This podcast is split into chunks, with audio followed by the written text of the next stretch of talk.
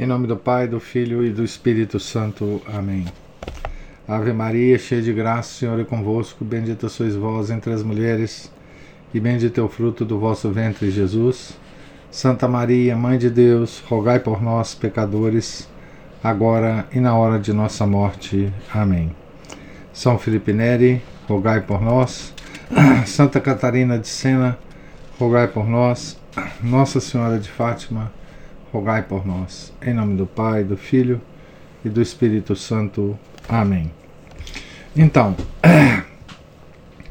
nós estamos aqui na página 121 do, do livro do Padre Joseph Rosner sobre Paulo de Tarso. Estamos justo, justo no momento é, em que é, João Marcos, né, o evangelista, São Marcos, é, se separa de Barnabé, seu tio, e de Paulo, porque agora Barnabé e Paulo vão entrar num território é, de gentios, digamos assim, né, com, com, com poucos judeus e cristãos. Né? Eles estão em eles estão no continente, né, depois de ter saído da ilha de, é, de Chipre e estão é, indo né, para uma cidade chamada também Antioquia. Né?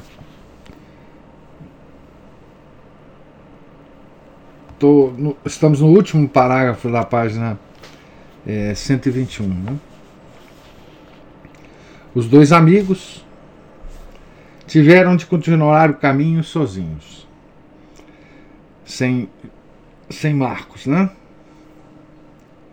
Recebeu-os uma grandiosa paisagem alpina, quase desconhecida e por explorar ainda hoje. Para compreendermos as incomodidades que essa viagem custou aos apóstolos, basta pensarmos no estado primitivo daquelas estradas e nas bruscas alterações climáticas a que estavam submetidos. Como afirma um explorador que seguiu passo a passo os caminhos percorridos por São Paulo, Hoje, o viandante passa junto de pessegueiros, de pessegueiros em flor. Amanhã trava a luta contra violentas tempestades de neve nas alturas de um desfiladeiro frígio. Enquanto Tarso e Antioquia da Síria se encontram a cerca de 80 metros acima do nível do mar, Antioquia de Pisídia, para onde eles vão, né, fica a 1.200 metros, Icônio a 1.027 e Listra a 1230. Acrescente-se a isso que só se podia contar com previsões, provisões deficientes. Pão duro, molhado em água, um punhado de azeitonas e alguma coisa que a natureza eventualmente oferecesse. Este era o sustento dos dois missionários para atravessar né, essa.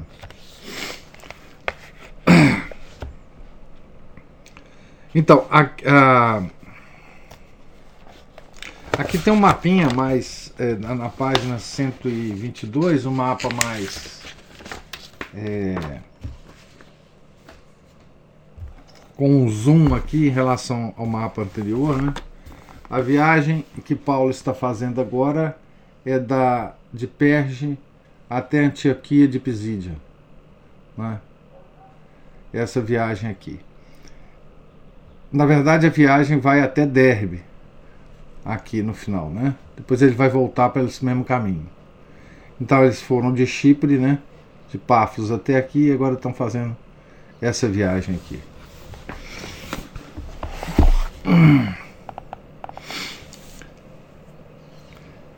Quanto mais subiam, mais bravia e solitária era a região. Parte da ascensão foi feita por um vale rochoso, onde o caistro cavara o seu leito, o rio, né? entre duas montanhas escarpadas. Era um cânion, né? De um lado do caminho, paredes a prumo de grande altura, e lá em cima, contra o azul do céu, o perfil de um pinheiro isolado. Do outro, um abismo em cujo fundo a água do castro bramia em torrentes espumejantes entre blocos de rochas. Nesse, nesse desfiladeiro terão encontrado algum bando de selvagens isauros, figuras desgrenhadas de olhos negros e barbas hirsutas, semelhantes aos que Paulo vira na Arábia, cavalgando através do deserto, armados com as suas compridas, compridas lanças. É possível que alguma seta passasse voando perto da cabeça dos viajantes, antes de os salteadores descobrirem que não se tratava de negociantes ricos, que valesse a pena saltar. Outras vezes, chegava a um ponto em que era preciso atravessar o rio e não havia ponte. Teriam de fazer a travessia a nado, no melhor dos casos, metidos na água até a cintura, arrastando atrás de si as roupas e os seus poucos haveres sobre o tronco, sobre um tronco e apoiando-se fortemente sobre um bastão a fim de poderem resistir à correnteza. Durante três dias subiram a pendente acompanhando o curso de, do caistro, o caistro. Por fim, chegaram ao alto do desfiladeiro, a partir do qual teriam de descer pela vertente norte da montanha em direção do planalto da Pisídia, ora através de pinheirais, ora no meio de prados alpinos, com rebanhos de carneiros e cabras. Teriam de apressar-se se quisessem chegar antes da noite a um pobre e sujo albergue de condutores de camelos. Naquelas paragens, a noite não é amiga de ninguém. Cães ferozes e pastores pouco hospitaleiros vêm atravessar-se no caminho, e os demônios da febre ameaçam os viandantes suados e famintos quando o ar frio começa a soprar nos vales laterais. Por cama, só tinha o chão duro ou o abrigo de uma rocha. Então, assim, aqui tá, tá pelo menos é, descrito, né, a, o ambiente físico, né, que Paulo e Barnabé enfrentaram, né, é, nessa viagem, né, nesse trecho da viagem. Né. Durante essa longa peregrinação, os dois amigos devem ter se unido mais intimamente. Nada une tão fortemente os espíritos como avançar em comum pelas grandiosas montanhas de Deus. Nada forja laços tão indissolúveis como as alegrias e os perigos vividos lado a lado. Quantas vezes, diante dos rochedos despedaçados, do rumor da água ou do sussurro da floresta, não terão estremecido, sentindo a proximidade de Deus e pensando na, grandio na grandiosa revelação do Sinai, louvando a Javé, a rocha, ou recordando os esplêndidos salmos de Davi que glorificam as montanhas e a natureza. O rochedo era, na tradição israelita, o símbolo do poder elementar de Deus. Na primeira carta aos Coríntios, capítulo 10, versículo 4, Paulo evoca essa rocha de Deus que acompanhara o povo através do deserto e dera de beber a mais pura água aos sedentos. Todos beberam da rocha espiritual que os seguia, e essa rocha era Cristo. Palavras de Paulo, né? Muito provavelmente, essa imagem da rocha de Deus, da qual irrompe a água da graça, capaz de vivificar a nossa vida de peregrinos, ganhou aqui a sua forma concreta. Quando os apóstolos, cansados e sedentos, foram refrescar-se em alguma torrente que brotava dentre as pedras. Os espíritos religiosos da antiguidade não se deleitavam com a natureza em si mesma. Na obra divina, só procuravam símbolos e revelações dos mistérios de Deus. E assim tudo o que os dois peregrinos viam deve ter-lhes servido para aprofundar e ilustrar os seus conhecimentos cristãos. Não é, ah, aqui tem essa observação é muito é, oportuna, né? É, de como os, os, eh, os católicos, né? Aliás, em todos os tempos foi assim, mas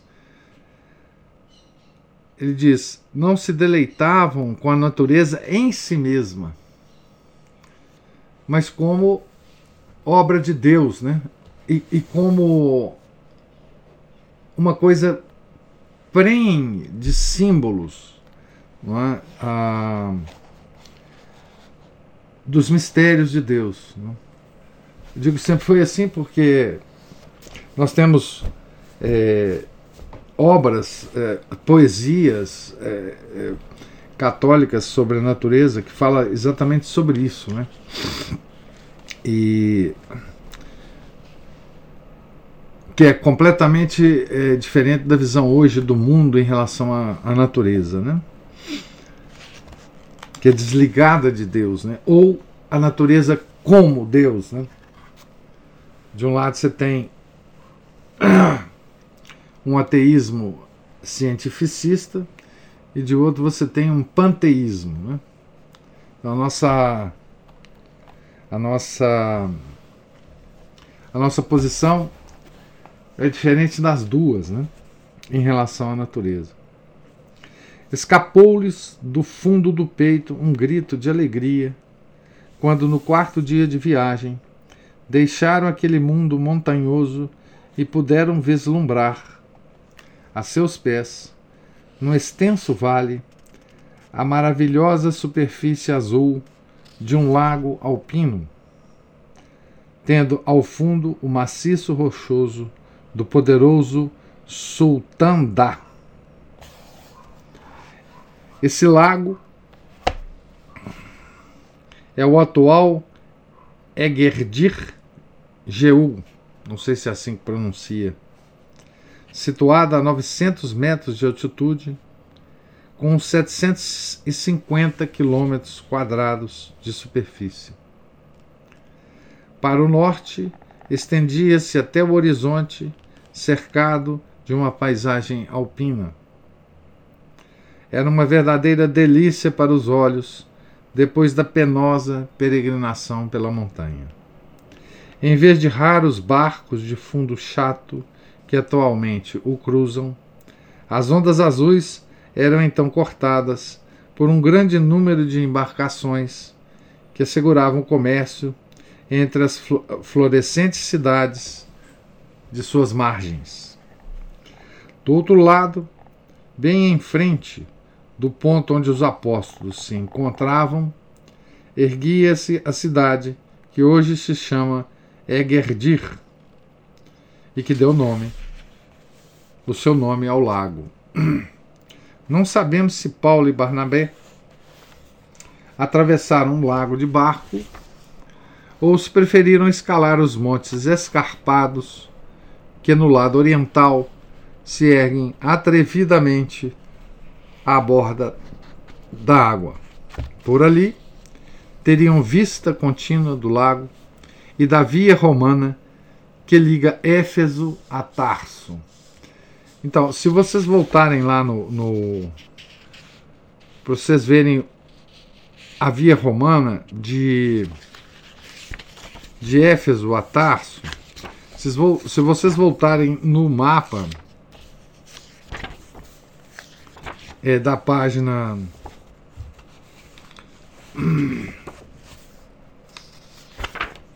Cento e oito, vocês vão ter uma ideia da distância de Éfeso e, e Tarso. Éfeso Éfeso está bem aqui. Né? E Tarso está bem aqui. Né? Então é um, uma, uma, uma grande estrada né? É, de Roma. E aqui é a marcação da viagem. Né? Nós estamos nessa região aqui.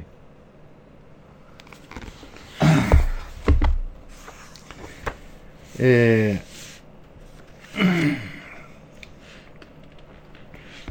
Então, pode ser, né? Que eles tenham pegado uma, um trecho da, né, da, da, da estrada que liga Éfeso a Tarso, passando por Antioquia de Pisídia, né? Essa Antioquia para a qual a cidade para a qual eles estavam indo, né? Egerdir é hoje o ponto final de um ramal da estrada de ferro que parte de Éfeso, enquanto a linha principal liga Esmirna a Tarso por Icônio e passa ao norte de Antioquia até alcançar a estrada de ferro de Bagdá. No quinto dia da jornada, Esmirna também é uma cidade é, muito cara para nós, né? É, toda essa região foi está sendo visitada por Paulo, né? Se, se foi foi terra de foi terra de mártires, né? Esmirna por causa de São Policarpo, né, o grande bispo de Esmirna. No quinto dia da jornada, os dois deixaram Egerdir para trás e no sexto chegaram a Antioquia de Pisídia ao pé do majestoso maciço do Sultão Dá, onde surgiram diante deles os poderosos arcos do aqueduto romano, é, que hoje é, que tem uma foto aqui do, do, das ruínas desse aqueduto romano, né? Ah, na página aqui, né? as ruínas do aqueduto. Né? Na época, provavelmente, que o, que o, o padre Rose estava escrevendo o livro. Né?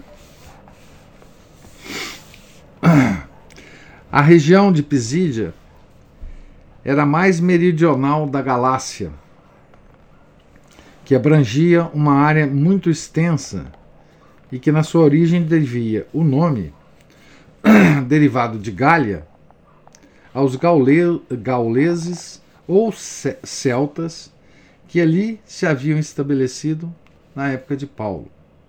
Porém, aplica, aplicava-se a uma província romana que compreendia diversas tribos de celtas, frígios, pisídios, lacaônios, anteriormente unidas sob a soberania do rei gaulês Amintas. A população falava grego, mas era governada por funcionários romanos. Para cumprir, desculpe, para reprimir os salteadores daquelas paragens, os imperadores Augusto e Cláudio tinham recorrido a um meio muito eficaz, que era fundar por toda a parte colônias de veteranos romanos.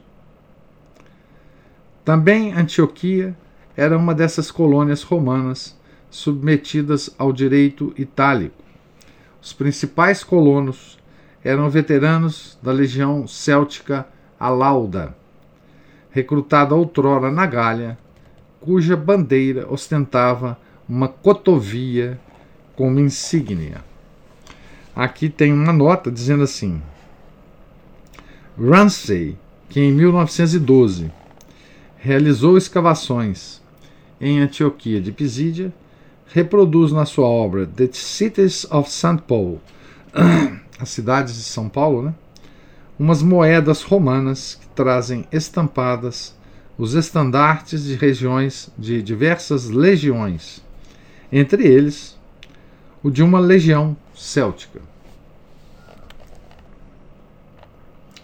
Toda a cidade cheirava a couro curtido, por ser esta a atividade predominante, Antioquia de Pisídia. Né? Então aqui veja, aqui nós já estamos, uh, o padre Rosner, né, já está nos informando, né, sobre a cidade e a primeira coisa que salta na informação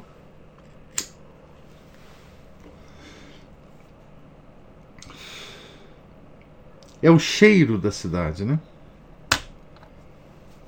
Tá certo? Então, vamos guardando isso, né, para nós vivermos ah, essa cidade como Paulo e Barnabé viveram, né? Atraídos pelas facilidades comerciais, os judeus gozavam aqui de privilégios especiais como aliás em toda parte desde os tempos de César, seu grande benfeitor e amigo. Conta-se que, quando, esse foi, quando este foi assassinado, os hebreus de Roma choraram noites inteiras junto do seu esquife. Antioquia era uma cidade santa, consagrada ao culto do deus local, o deus masculino da lua, chamado Men, ou como diziam os romanos, Lunus. A sua imagem elevava-se sobre a porta da cidade. A cabeça, na cabeça usava o gorro frígio. Tinha os ombros guarnecidos por dois chifres e apoiava a mão sobre uma lança. Este Men era provavelmente o antigo deus da velha Pérsia, vindo das ásperas montanhas do Irã.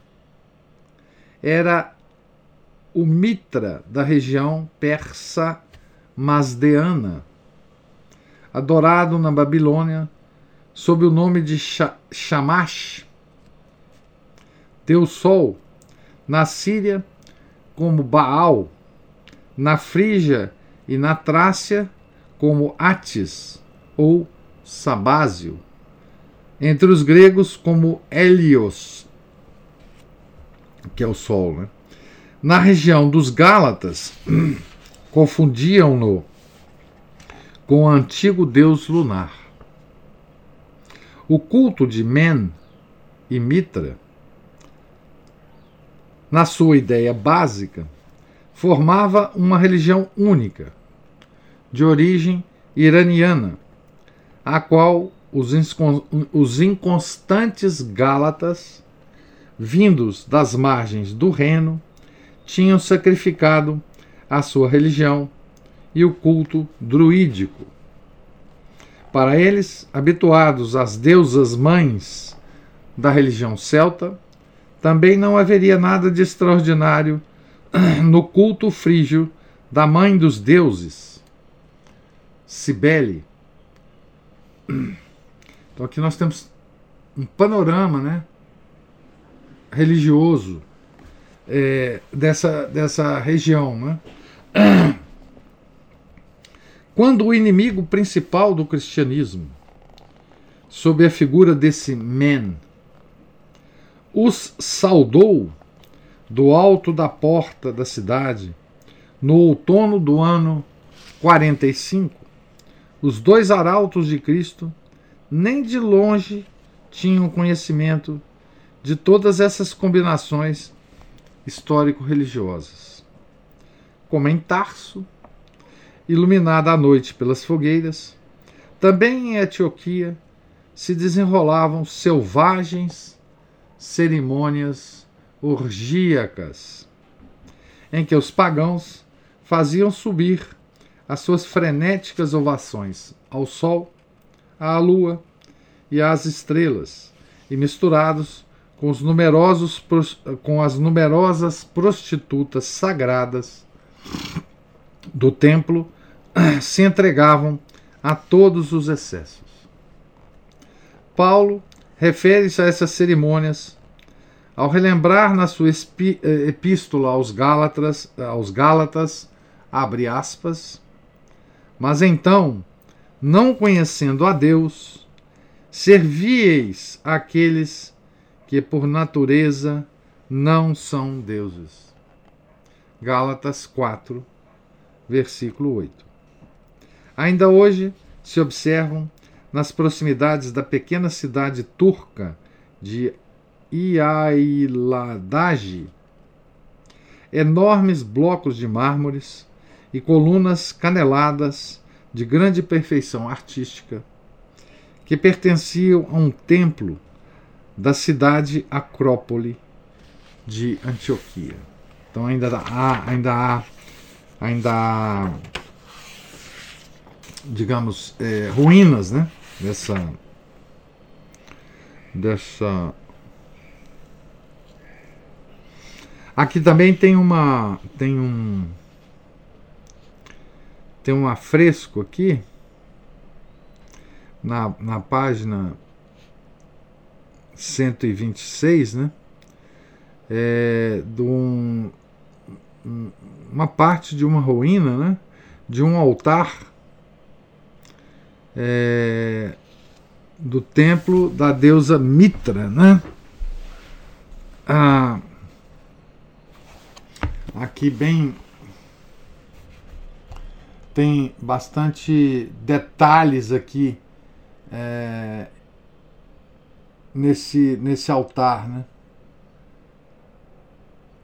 A deusa.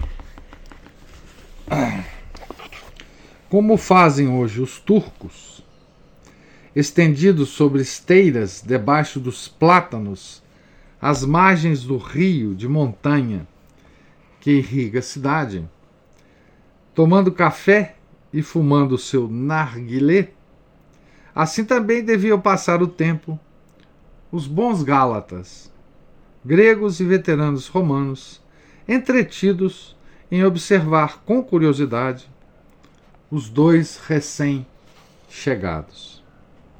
Paulo e Barnabé informaram-se acerca dos seus compatriotas e foram conduzidos ao, ao bairro dos judeus, onde encontraram uma amistosa acolhida na casa de algum membro da corporação de fabricantes de tendas e tapetes, que era a profissão de Paulo, né? Ah. Então, por isso eles devem ter feito amizade, né?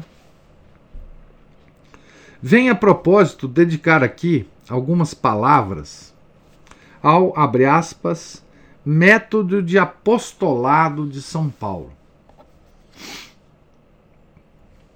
Embora não levasse no bolso um plano de viagem previamente determinado, não faz sentido pensar que andasse à aventura. Orientava-se geralmente por dois objetivos por um lado, costumava seguir o sulco aberto, muitos anos antes, pela emigração judaica, valendo-se da rede de sinagogas estabelecida em todo o Império Romano pelos judeus helenizados da diáspora. Eles iam pregando nas sinagogas. Né? Por outro, escolhia de preferência lugares onde pudesse exercer a sua profissão de tecelão porque se, se fosse para passar mais tempo, né, ele teria que se estabelecer de alguma forma. Né? É verdade que assim demorava mais tempo, mas podia também conhecer melhor as pessoas. Além disso, agradava-lhe a independência financeira, embora defendesse o princípio evangélico de que o pregador da fé tem o direito de viver de viver do Evangelho. Ele próprio se orgulhava de declarar que não vivia às expensas da comunidade, e, e o mesmo pensava Barnabé. Esse método imprimiu à vida missionária do apóstolo uma certa regularidade e uniformidade. Chegava a uma cidade, dirigia-se ao bairro dos judeus, procurava trabalho e, segundo o costume oriental, era recebido na casa de quem o contratava, começando imediatamente a exercer o seu ofício de tecelão. No sábado seguinte, dirigia-se à sinagoga. Apresentava-se como doutor da lei e logo lhe era concedido um lugar de honra. Porque ele era doutor da lei, né? um rabino. Depois de ter lido um trecho da Escritura, o ajudante da sinagoga aproximava-se dele e convidava-o, em nome do presidente, a dirigir algumas palavras à Assembleia. Aliás, o apóstolo não dispunha de outro caminho. Pregar numa nova religião, pregar uma nova religião que não quisesse integrar-se na religião do Estado era proibido pela lei imperial sobre a religio ilícita. Só a sinagoga tinha o direito de ganhar prosélitos, segundo permissão expressa do Estado. Ah, o, os judeus né, tinham uma posição é, privilegiada no Império Romano. Né? Tá certo? Mesmo fora de Jerusalém, né, na diáspora.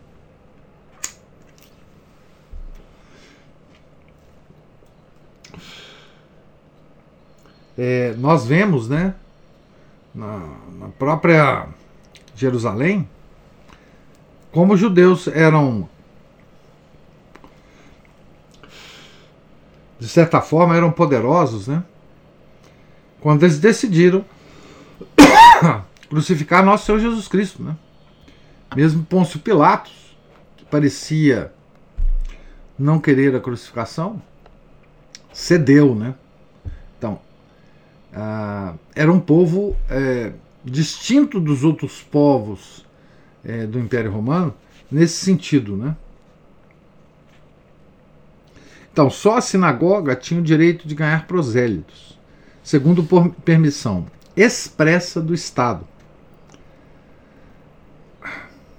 Durante alguns decênios, os pagãos não souberam diferenciar o cristianismo do judaísmo. E essa confusão, e esta confusão, fez sofrer muitas vezes tanto cristãos como judeus. Aqui ele se refere a Atos 18, versículo 2 e 19, versículo 33. Tudo estava preparado para colher para Cristo a messe que já branqueava nos campos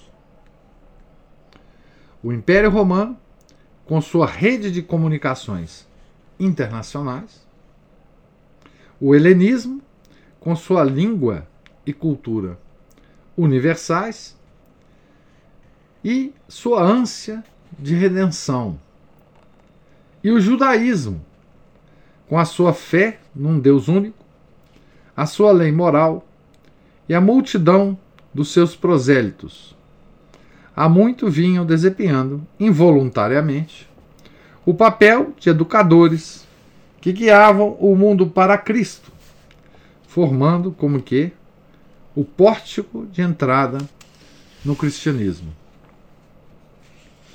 Então, aqui é muito interessante, né? Eh, como é que, que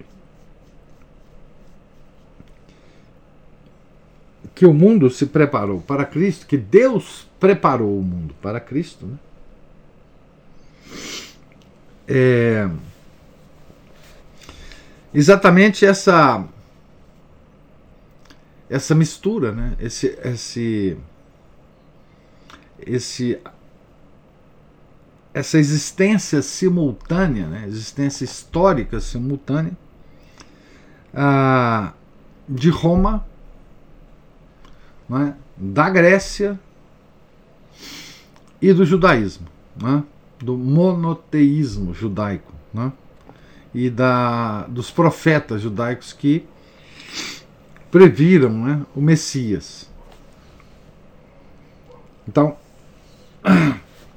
o método de Paulo levava tudo isso em conta, né? porque ele era né, um, um, judeu né, com cidadania romana e com toda a influência helenística. Então, é, Paulo em si era a combinação desses três eixos né, a, culturais que aconteciam historicamente naquele momento da vida de Paulo. Né? Assim começou a grande campanha de Paulo e Barnabé, e Barnabé na Ásia Menor. Pela audácia dos combatentes, pelos perigos enfrentados, pelas privações e sofrimentos, não fica atrás das façanhas que os 10 mil realizaram na sua campanha em direção ao Mar Negro. Xenofonte teria composto uma grande epopeia com esses dois heróis, mas Lucas cala-se discretamente. E também Paulo não se abriu nem mesmo com seu amigo, antes silenciou tudo o que se passou. Se os seus adversários não o tivessem constrangido a falar, nada saberíamos a respeito destas suas aventuras ah, na região dos Gálatas, né? Na região dos Gálatas. Em Vou começar aqui um, um, um item que não vai dar para acabar hoje, mas vamos só nos adentrar é, aqui é, nesse item, que é. Esse item vai ser longo, que é em Antioquia de Pisídia. Aqui tem as referências todas dessa dessa estada em Pisídia, né? Atos, na Epístola aos Gálatas, na, na, na dos Coríntios, e na de Timóteo, né? No bairro dos judeus de Antioquia é dia de festa. Os bazares estão fechados e numerosos judeus, bem como muitos pagãos tementes a Deus, pagãos tementes a Deus, né? Dirigem-se à sinagoga, envergando trajes domingueiros. A sinagoga fica junto do Antio, de onde se toma a água para as purificações rituais. Por cima da porta, dois ramos de oliveira emolduram a inscrição Templo dos Hebreus. No subsolo, há dois locais para as abluções. Quem tiver tocado em carne proibida, num cadáver ou num túmulo, deve primeiro lavar-se ali. A seguir, sobe-se por uma larga escadaria de pedra até o lugar da oração. Um cortinado verde esconde o altar, sobre o qual se encontram os rolos da Bíblia. Na frente, o candelabro de sete braços, emoldurado pelas lâmpadas que pendem do teto. No centro, sobre um tablado, encontra-se o púlpito para a leitura. As mulheres estão todas sentadas a um lado, por trás de umas grades de madeira. Então, é, esse aí é o, é o templo, né? O templo é, hebreu, né? O templo judeu. A notícia da chegada de dois escribas tinha se difundido rapidamente. Para se distinguirem dos prosélitos, Paulo e Barnabé vestem-se, vestem o talit, manto de riscas brancas e castanhas. Todos os olhos estão fixados neles. Paulo apresenta-se como doutor da lei e Barnabé como levita, mas declinam os lugares de honra junto dos rabinos, recordando-se das palavras do Senhor. Abre aspas, guardai-vos dos escribas, que gostam de andar com roupas largas, de ser saudados nas praças, de ocupar os primeiros assentos nas sinagogas e os primeiros lugar, lugares nos banquetes. Palavras do nosso Senhor Jesus Cristo em Marcos 12, 38, 39. Então, nós vamos é, aqui, vamos falar a leitura aqui, vamos por hora deixar então Paulo e Barnabé a, prestes a ouvir, né? A leitura uh, da escritura, né?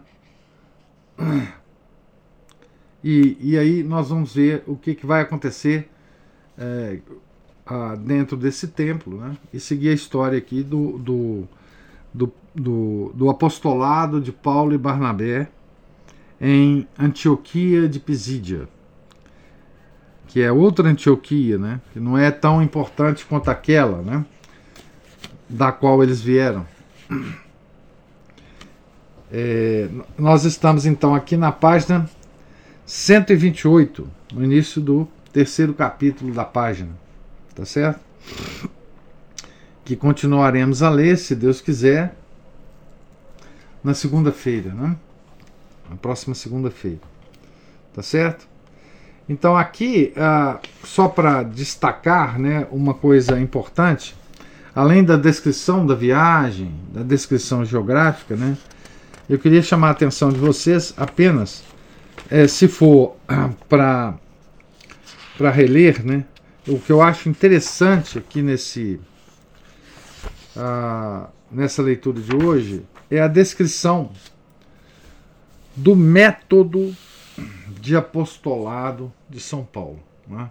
que, que é perceptível, né? É, principalmente nos Atos dos Apóstolos, né? que, que, que narra as peripécias né, de São Paulo nas suas é, viagens. Né? Então é aquela é aquela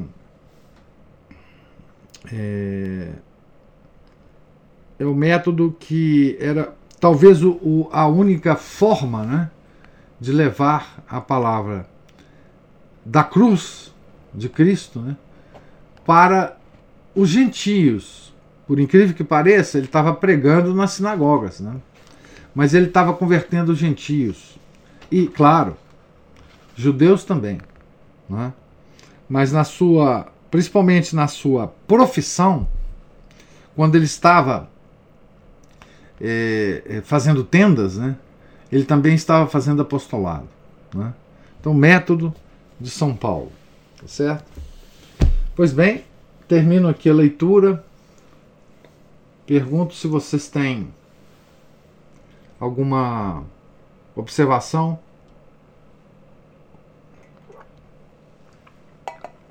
ou pergunta? Eu tenho, professor. Pois não. Eu fiquei pensando aí nessas internets, todas esses lugares difíceis, de acesso difícil, né? Tudo que eles, esses apóstolos, enfrentaram, como que eles tinham uma noção fortíssima do transcendente, né? Que os movia. E como que a gente hoje em dia não tem essa noção. E o que fazer para recuperar essa noção? Além do que, eu fico pensando assim, por exemplo, porque a tecnologia hoje é, é eu, eu, eu olho, eu fico pensando, eu, eu gosto muito de avião, então eu fico vendo um avião no céu, aquele peso todo, Né? O, senhor que, o senhor que é engenheiro, talvez tenha uma, não, não, encare com tanta como uma coisa tão fantástica, mas eu olho para um avião e acho uma coisa fantástica, aquela coisa enorme, pesada, voando solta no ar. Eu tô aqui agora sentada, tô ali, olhando, tô vendo o senhor aí. Essa parede azul atrás do senhor e tal. Então a tecnologia, muitas vezes, ela nos confunde os sentidos, assim, porque ela meio que toma o lugar desse transcendente. Não sei se o senhor está me entendendo, se eu me corrige. Perfeitamente. Você entende? Porque é algo tão fantástico que o máximo que a gente consegue, é, a nossa a imaginação nos leva, a nossa, nossos sentidos no, nos levam a essas coisas, né?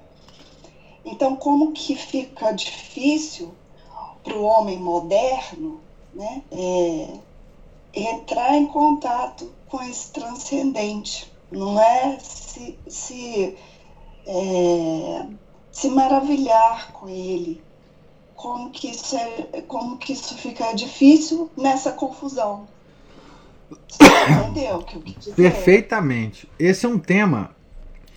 Esse é um tema importantíssimo quando nós é, tratamos da do avanço é, tecnológico do homem, Ana Paula.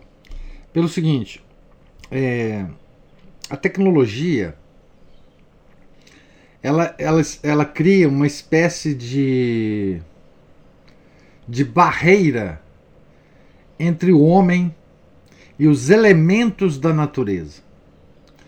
Porque assim, ao longo dos ah, séculos, né, o homem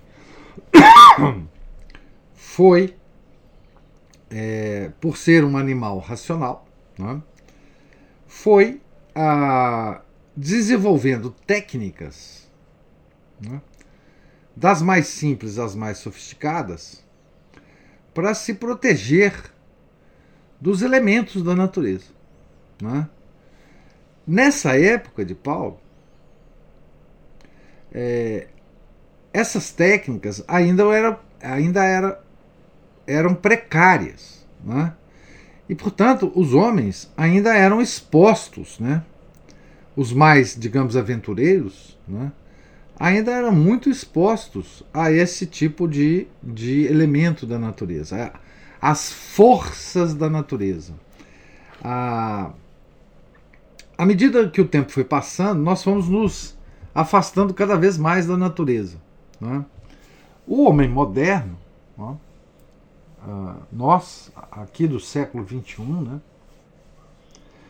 Uh, nós não temos a menor. É,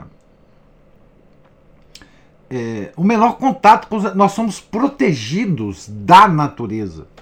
A verdade é essa. A tecnologia nos protege da natureza, né? Ela, ela, ela, ela desenvolveu meios né, para que a gente não, não, não, não enfrente a natureza. Né? É, hoje nós podemos, podemos bater esse nosso papo às 7 horas da manhã, sem sair de casa, sem pegar um transporte ou sem andar. Não é? É,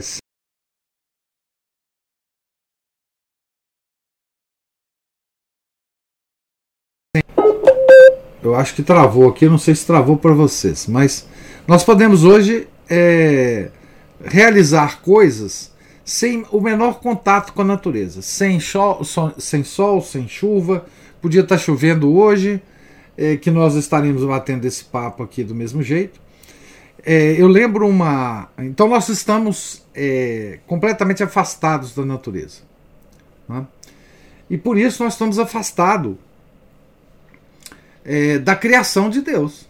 Né? Nós vemos, é, por exemplo, onde é que a gente vê a natureza? Em documentários de televisão ou de internet. Leões, não sei mais que, passarinho, cobra. Né? Eu lembro uma coisa muito interessante é, quando é, eu vivi, fui fazer doutorado no exterior e vivi no Canadá, meus filhos foram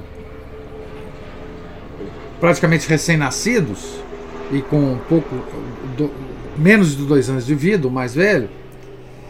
E lá nós vivemos muito mais afastados da natureza do que aqui a gente vivia, né? Então, duas coisas muito interessantes ocorreram. É, a primeira coisa é que o, meus filhos foram conhecer galinha no zoológico. Né? E quer dizer, todos os, os, animais, eles não conheciam animal, eles não tinham contato com, exceto cachorro e gato, mas todos os outros animais eles conheceram é, é, no zoológico, assim, num passeio de domingo, né, em algum lugar que tinha os animais. A outra coisa interessante foi quando nós voltamos. A, é, duas coisas que espantaram demais os meninos foi que os galos cantarem de madrugada, né, porque lá não, não tem galo cantando de madrugada. Então eles me perguntavam, mas aonde que estão esses né, galos? Eu estou ouvindo cantar, etc. E cachorro latir à noite. Ao longo de toda a noite aqui, nossa, é, minha casa é rodeada de casas que tem cachorro. E, e, eles não compreendiam isso, né? Porque lá também não existia. Então lá eles estão mais afastados ainda, né?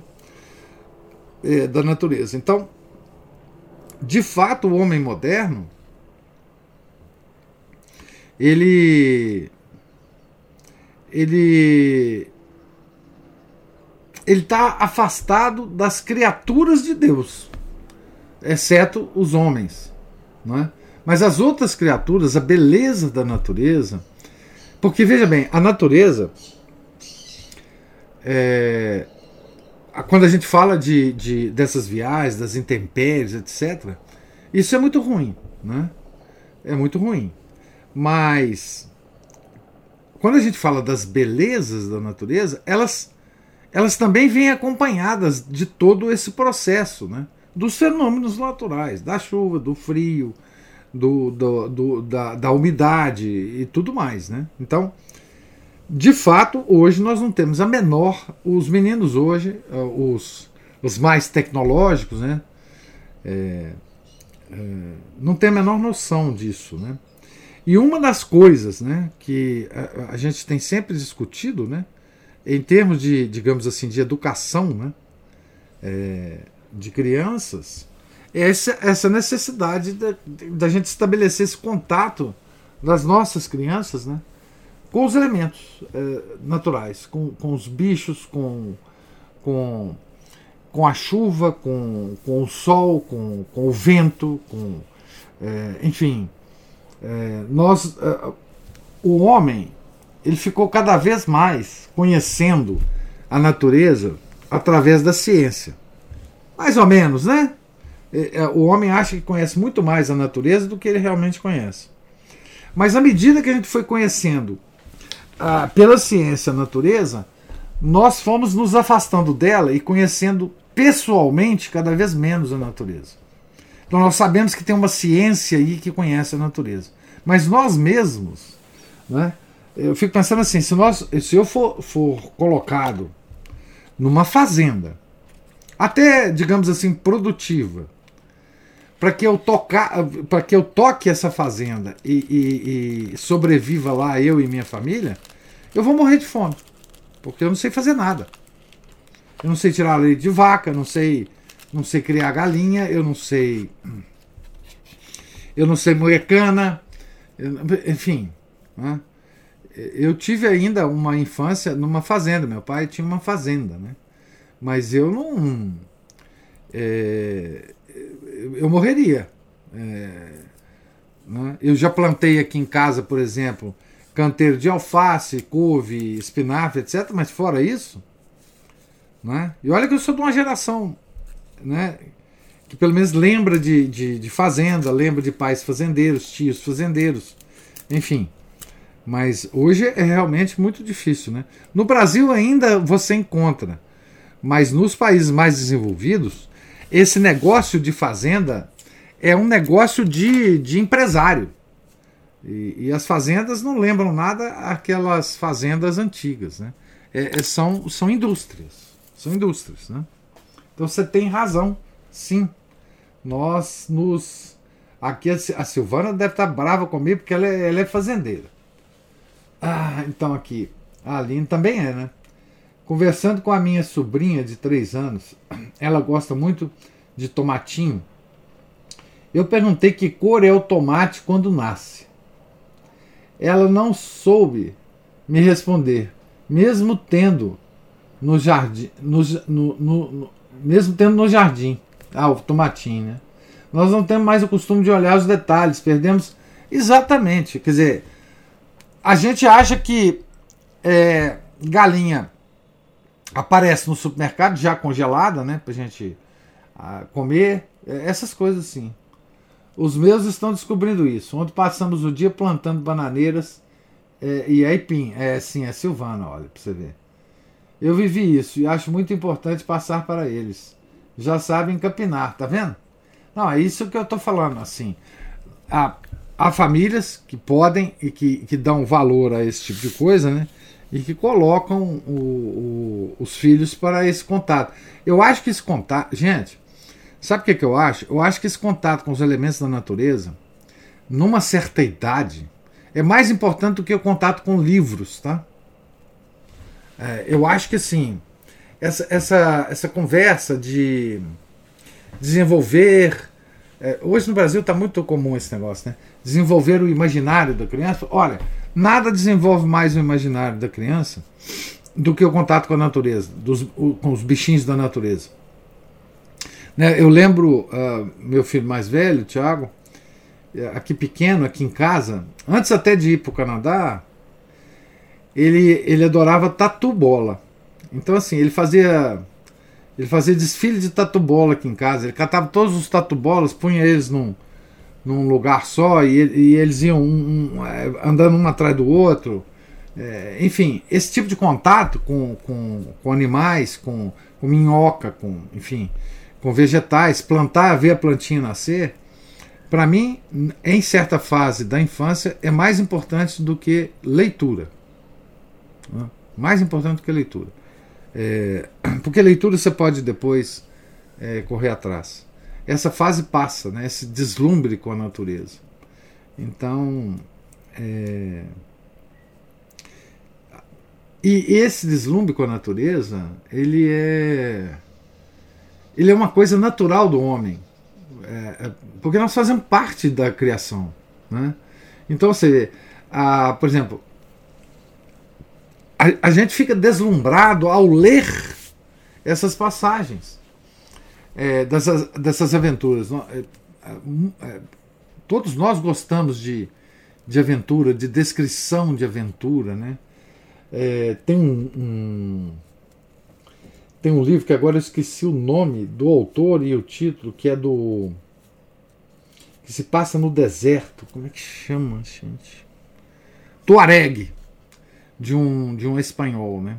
Que é a, a, a descrição de um de um tuareg, né, que um homem que vive no deserto, em luta contra o deserto para sobreviver.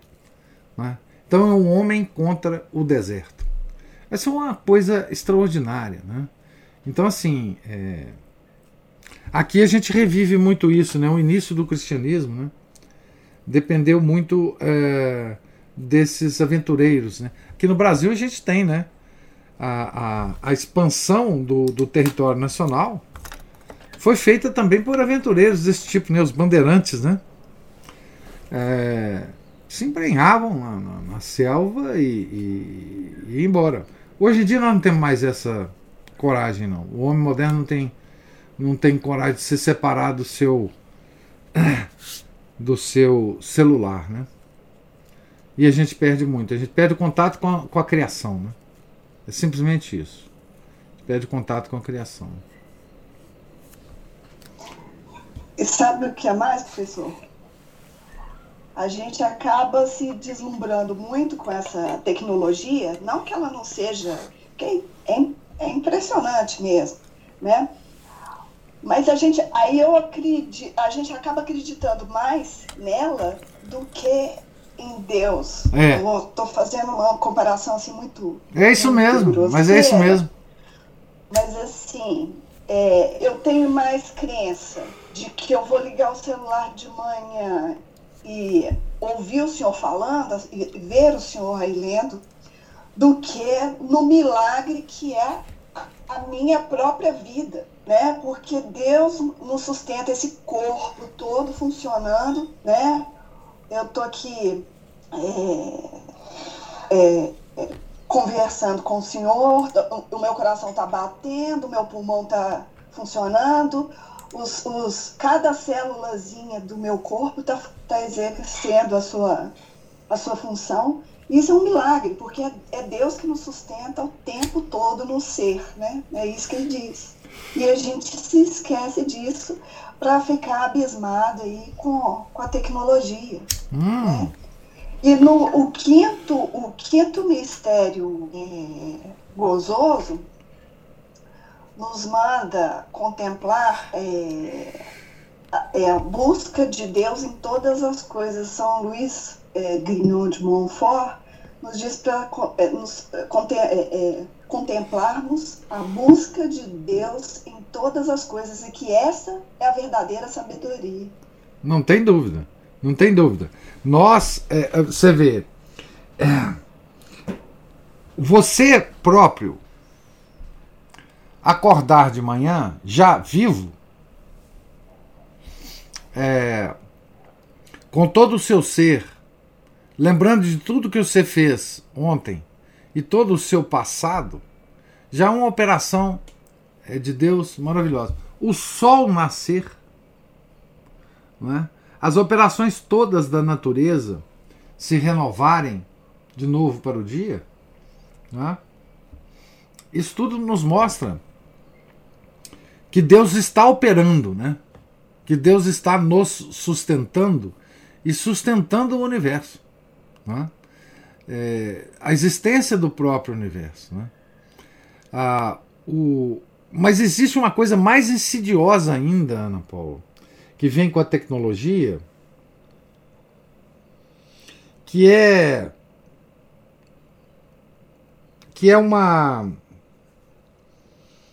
que são os conceitos que estão por trás é, da ciência e da tecnologia, que são conceitos que nos levam a nos libertar de Deus. Ou seja, é o que você falou também, né? Nós passamos a não só não só não ver Deus por trás de todas as coisas, né? Mas também é, achar que não é Deus que está por trás de todas as coisas, mas é o homem simplesmente e uma certa e um certo e um, um, um certo conjunto de leis naturais que operam o universo, né? Então assim, porque veja bem, qual que, é, qual que é a ligação da tecnologia com esse conjunto de leis?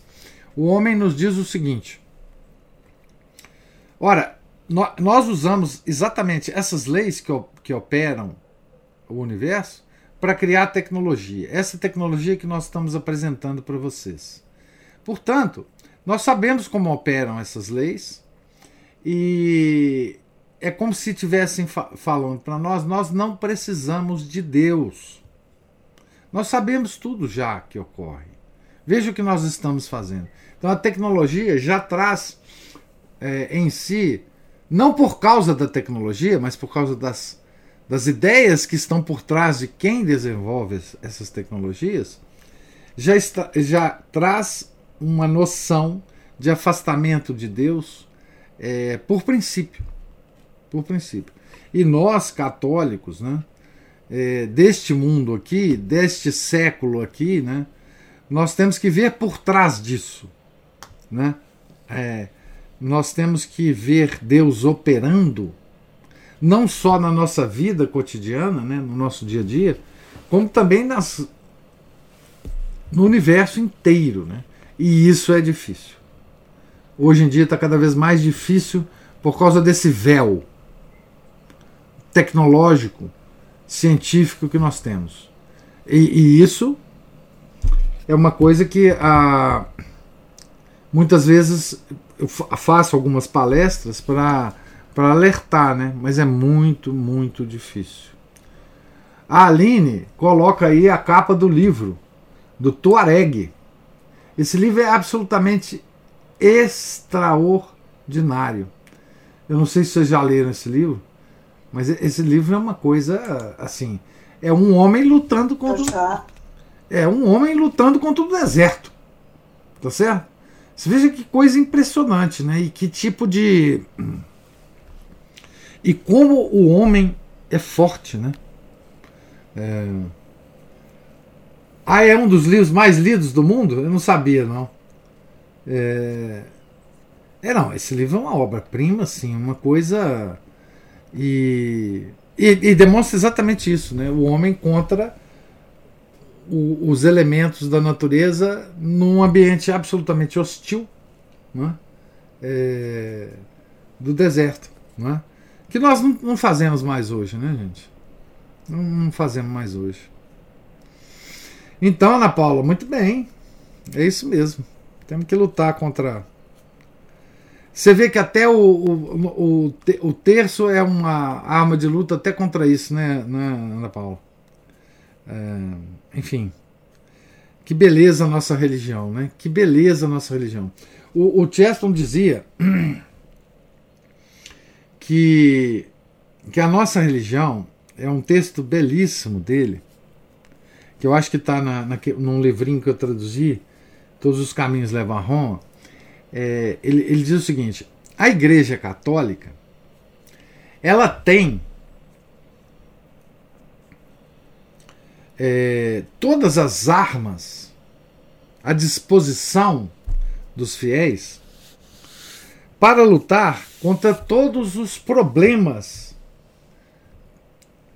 passados que a igreja já enfrentou e que pode enfrentar novamente, e nós temos as armas para esses problemas. Nós já sabemos como enfrentá-los. É? É, como eu estava falando em algum momento para vocês, nós temos tecnologia, né? É, a igreja tem uma tecnologia que foi que foi desenvolvida logo depois da queda do Império Romano, que é pegar um mundo destruído economicamente, socialmente, politicamente, religiosamente, e reerguer esse mundo. Nós já fizemos isso uma vez. E nós podemos fazer no futuro. Mas o Chester dizia uma coisa interessante. Ele dizia o seguinte: que a igreja, misteriosamente, tem também as armas para os problemas futuros, dos quais nós não sabemos ainda é, é, quais serão. Né? Então, assim, é, ela tem um manancial de soluções para todos os problemas que o homem possa vir a enfrentar um dia. Dos que ele enfrentou, nós sabemos como ele enfrentou, é só estudar a história. Mas nós temos também do, do futuro. Então você vê, o terço né, é uma arma desse tipo. Né? para que a gente enfrente qualquer problema. Né? Um, uma pessoa,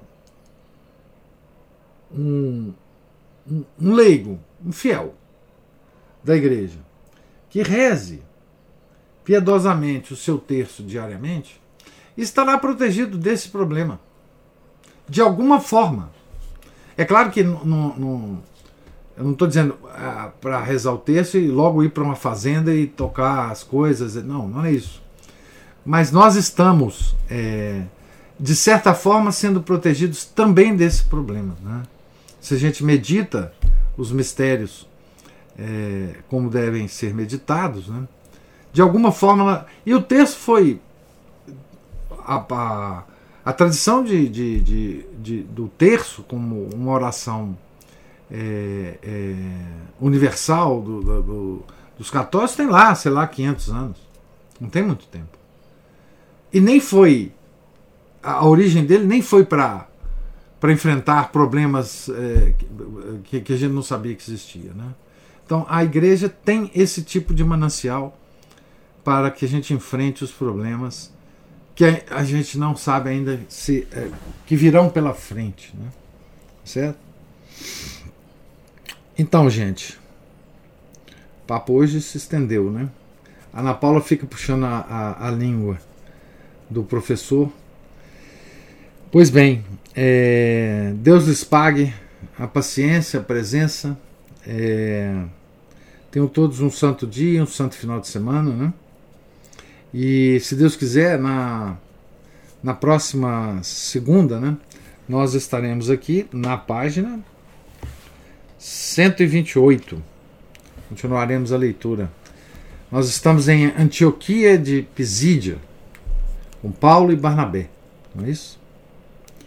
Então fiquem com Deus. Em nome do Pai, do Filho, do Espírito Santo. Amém. Ave Maria, cheia de graça, o Senhor é convosco. Bendita sois vós entre as mulheres, e bendito é o fruto do vosso ventre, Jesus. Santa Maria, Mãe de Deus, rogai por nós, pecadores, agora e na hora de nossa morte. Amém. São Felipe Neri, rogai por nós. Santa Catarina de Sena, rogai por nós.